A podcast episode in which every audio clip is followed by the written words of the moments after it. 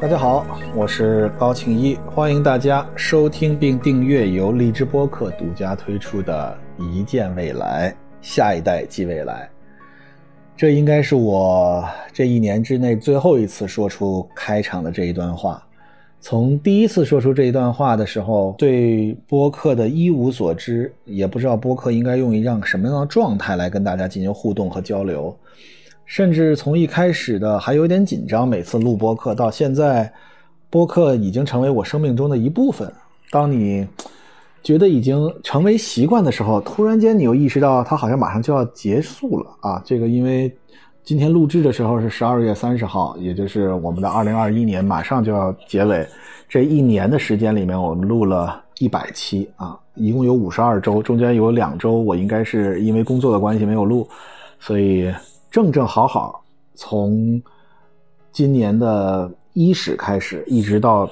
倒数第二天，嗯，我们完整的录完了第一百期，也就是今天这一期励志播客。哎呀，今天晚上也很有意思。今天晚上在微博的直播平台，正好是微博连麦直播的大赛啊，我是导师，然后今天晚上正好有两个选手前后在进行直播连麦，所以我结束了。来跟大家录这个有历史性的一期，非常巧合的是，其中的一位选手是浙江传媒学院的老师，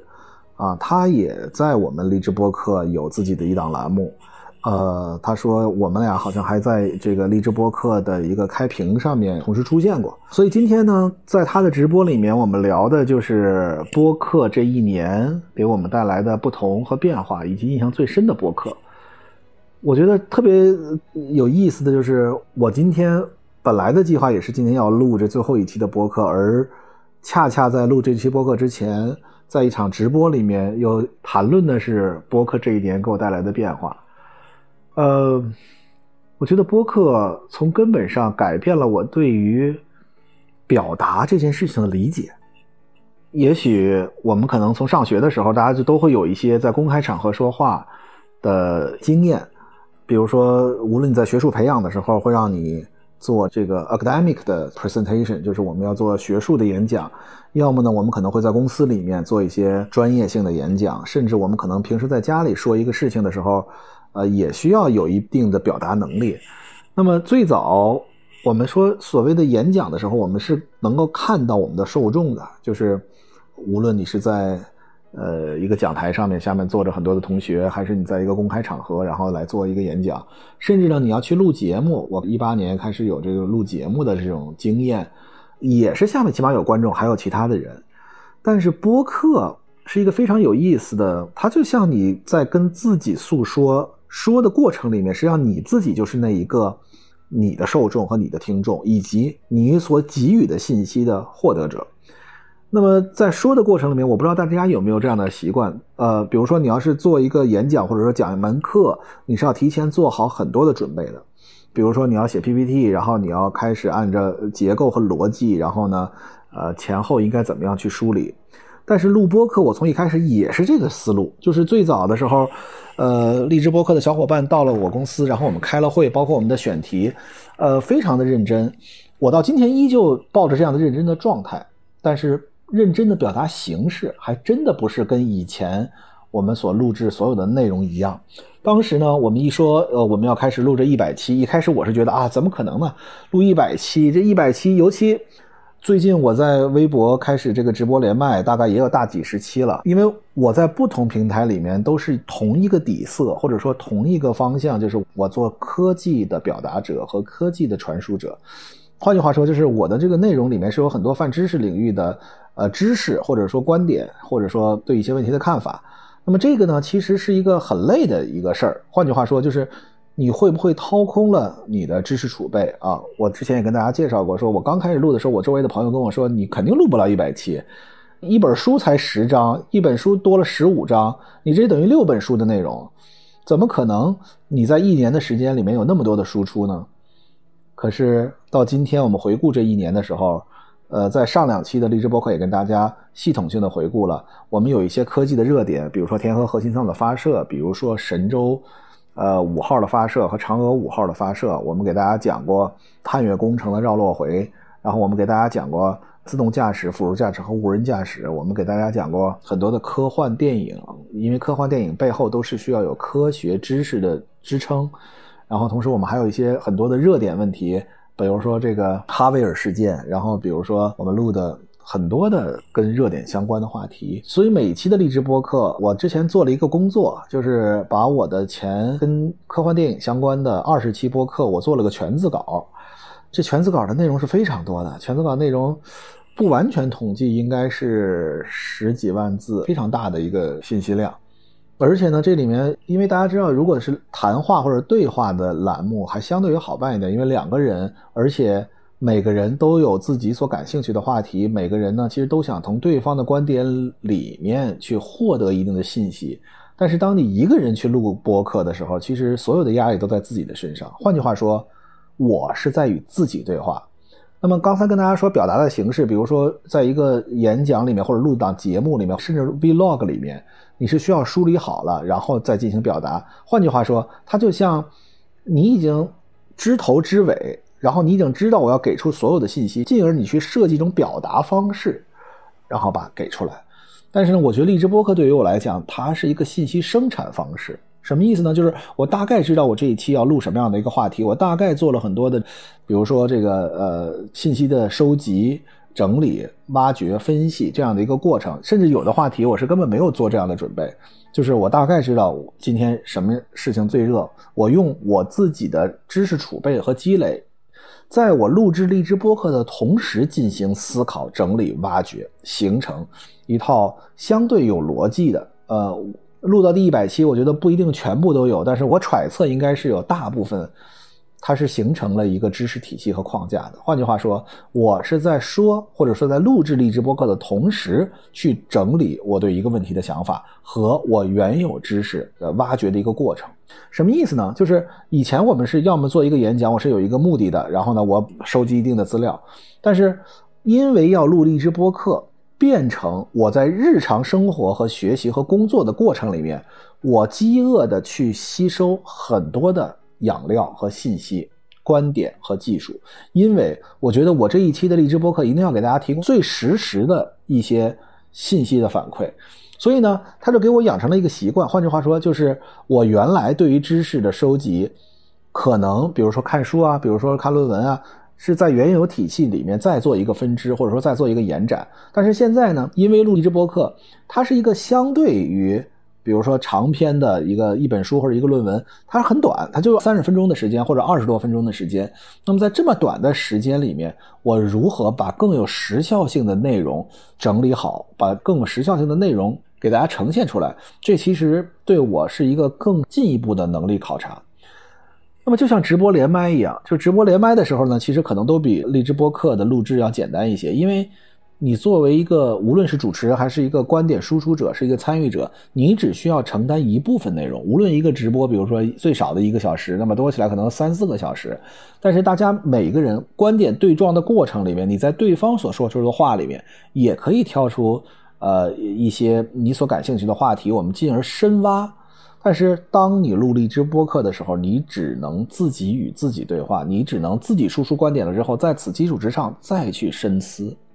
那么最早我可能跟大家说过，我之前听过这个 podcast，呃，那些播客呢，有的我是觉得特别像是广播电台，它做出一档节目特别精致，然后有这个伴奏啊，有头有尾，它其实就是一个现场演讲，或者说准确说不是演讲，就是现场节目的录音版。但是我的播客，或者说经过这一年的实际的过程，我认为我对播客的理解其实是两个方面。第一，我们是需要如饥似渴的，在日常的生活里面对生活充满了好奇，然后呢，不断的会对一些新鲜事物发展在原有你的知识体系框架之内建立一定的连接，你才有可能源源不断的为你的励志播客或者说为你的播客内容来提出一些新的内容，包括我也听晃姐的播客《恍然大悟》。那么它里面对谈的过程里面，每次的选题都是最及时的内容，所以我其实今天的总结也不是光想说我自己的播客，包括晃姐的播客也是我非常喜欢的播客。今年我还跟晃姐有一次连线，就是在荔枝播客里面的连线。其实我觉得很多的时候，播客的最大价值就在于能够让大家静下心来，能够三十分钟或者说二十多分钟的时间，体系性的去陪伴。当然我知道这里面也有一些完播率啊，或者大家比如听到一会儿就不听了，那么会不会就是说对内容质量有一定的判断？但是实际上，我个人认为，播客其实就像是老友之间的一个唠嗑，它所形成的这个语言的氛围的气场，并不是说呃我们需要完整的听完。原来我是认为，可能泛知识领域的是需要有一个体系的，但是后来呢，尤其到今天，我反省整个录励志播客这个过程，其实有的时候播客是形成一个人与人之间更深的连接。为什么是这么说呢？就是播客的订阅，实际上，呃，如果大家说，呃，我对一个什么东西感到好奇，比如最近新出来一个事儿，假设说特斯拉车子事故，在今天的这个移动互联网平台里面，完全可以有更多的，比如说你去小红书搜索，比如说你去 B 站，然后去检索，或者你在微博啊去找相应的 Vlog 的视频，或者你在抖音里面，甚至他给你推送。我们大家有很多种的方法可以获得对一个知识的了解，但是播客，它跟你在其他平台上的关注还是不同。它实际上是习惯了一种语言的陪伴。换句话说，我们为什么说跟很多的朋友说没事要聚一聚？实际上就听听他说的话，最近有什么新鲜事儿啊？你实际上是对这个人的认可。比如说我周围这个速速透透旅行派，他们是爱出去玩那么他们出去玩。他包括他们写出来的书，包括他们整个的经历，我是特别爱听他们说故事。包括我的节目里面也会请他们俩来，比如说跟晃姐每次的沟通，晃姐资深媒体人，她对很多事情思考的维度，包括她所能接触到的信息，甚至包括她说话的抑扬顿挫，她说话很有意思。她说话有的时候你会觉得，比如说我的语速偏快，她比正常的语速偏慢。实际上，他这个偏慢是给自己和对方都有一定留白和思考的空间。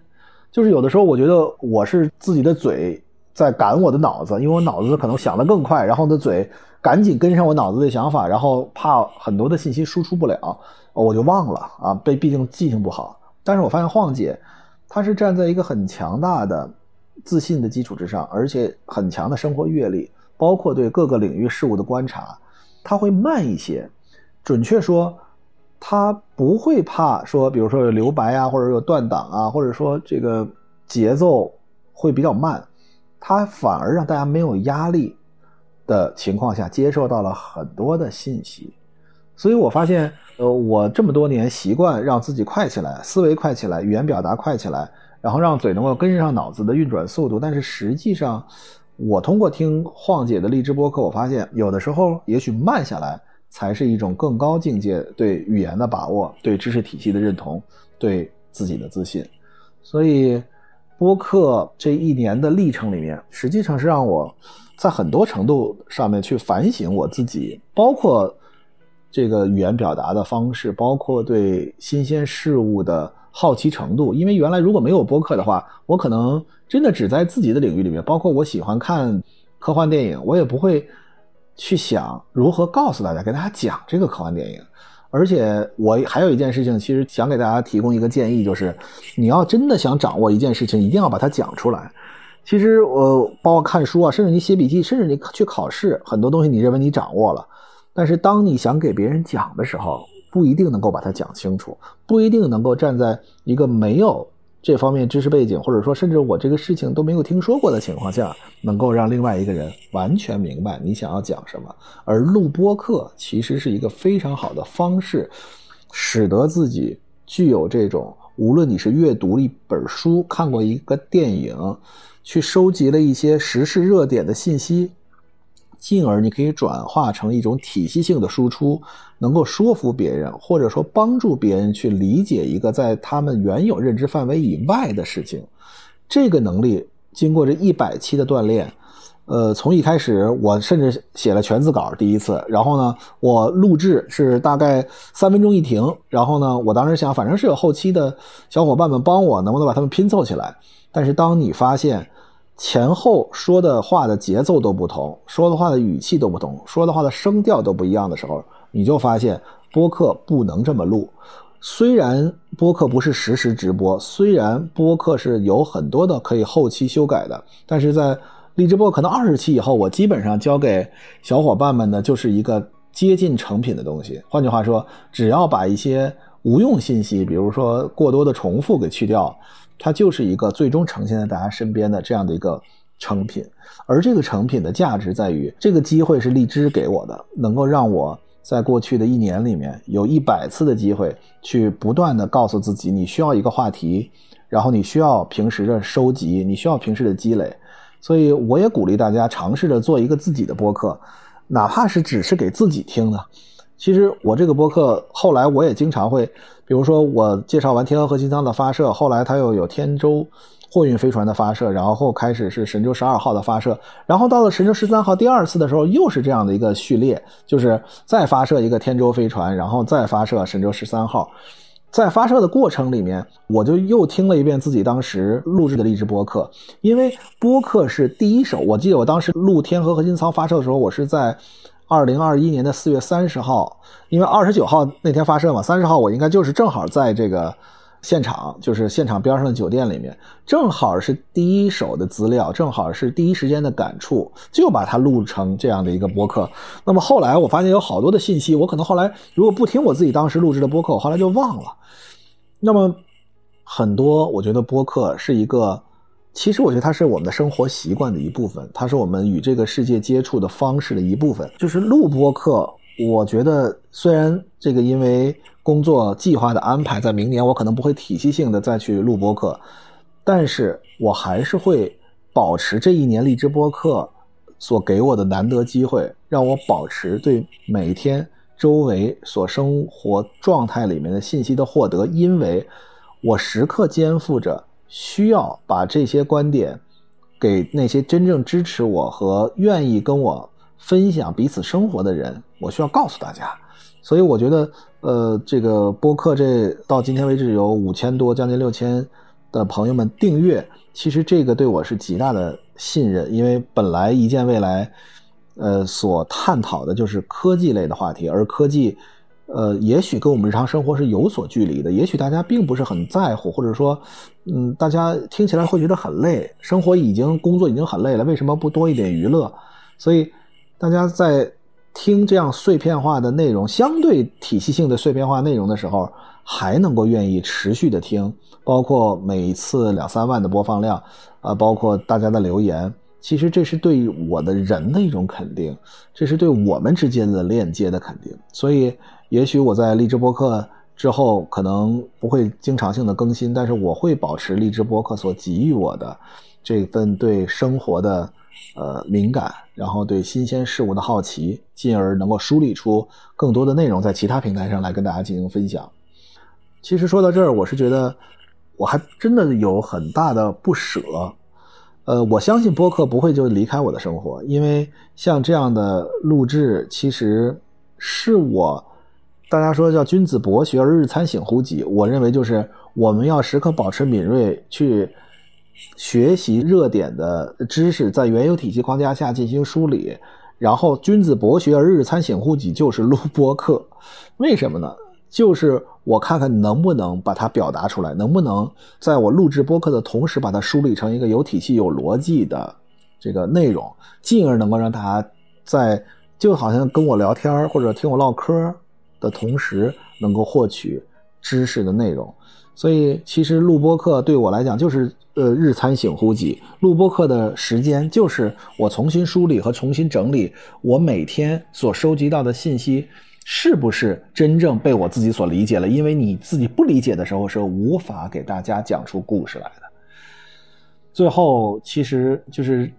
大家知道，我其实是拿手机录，然后呢，手机上面就会有一个时间，这个时间现在就是二十多分钟，然后我就知道，也许这可能是我不光是今年，可能是未来一两年里面录播客的最后几分钟。呃，真的有点不舍，就是建立了一种习惯，然后建立了一个认知的呃场域，而且它已经成为我生活中特别，呃，就一周录两次，已经成为一个习惯。原来我是一天把两集都录完，其实那个是有点交作业的感觉。后来我变成我很享受这个过程，呃，因为我就隔着两天录，是因为每一天都会有新鲜的事物发生，每天都会有新的热点出现，科技也在日新月异的变化。我相信，没准再过五年，再过十年，我可能。那时候荔枝播客可能已经上市了，我可能再回到荔枝播客，再开几期，我们去回顾一下过去十年前我跟大家分享的。我希望大家这不要取消关注，呃，我们继续订阅，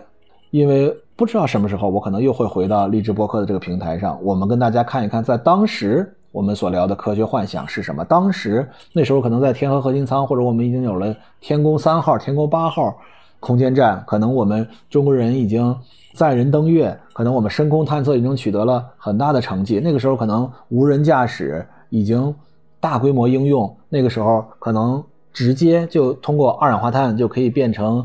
我们所吃的食物，已经不需要再用光合作用了。我们今天的很多对于未来科技的幻想或畅想，在未来可能都已经变成了现实。这个一见未来，很多我是想给汉堡包在未来所听的，也许有些。之后大家可能会听哇，原来十年前的人对今天是这样的看法。也许我们还可能在之后的一些热点问题上面，还能通过十年前的这样声音的记录，产生一些共鸣，或者说有一些启发。我想这可能就是播客，它不仅仅是陪伴大家，更为重要的，它是一种声音的记录。更为重要的是，这种声音的记录是基于。及时反馈当时热点所生成的一些思考，而且我相信励志播客也会在未来的发展里面越来越好，因为在荔枝播客上面沉淀了大量非常有意思的博主。我也看了一些呃其他的博主，比如说娱乐电台啊，呃等等，医疗哥几个医疗很嗨。其实，在播客里面的多元化就造成了它像一个万花筒，它像一个电视台，它像一个电视机里面的不同。调频，不同电台，收音机也是一样，所以它所构造给我们的就是一种全方位的陪伴和多维度的信息获得。所以，我这第一百期也祝福荔枝播客能够在呃未来越来越好。我也希望我们还能够再在荔枝播客的平台上见面。一见未来第一百期收官，谢谢大家这一年的陪伴。祝福大家，二零二二年万事顺达。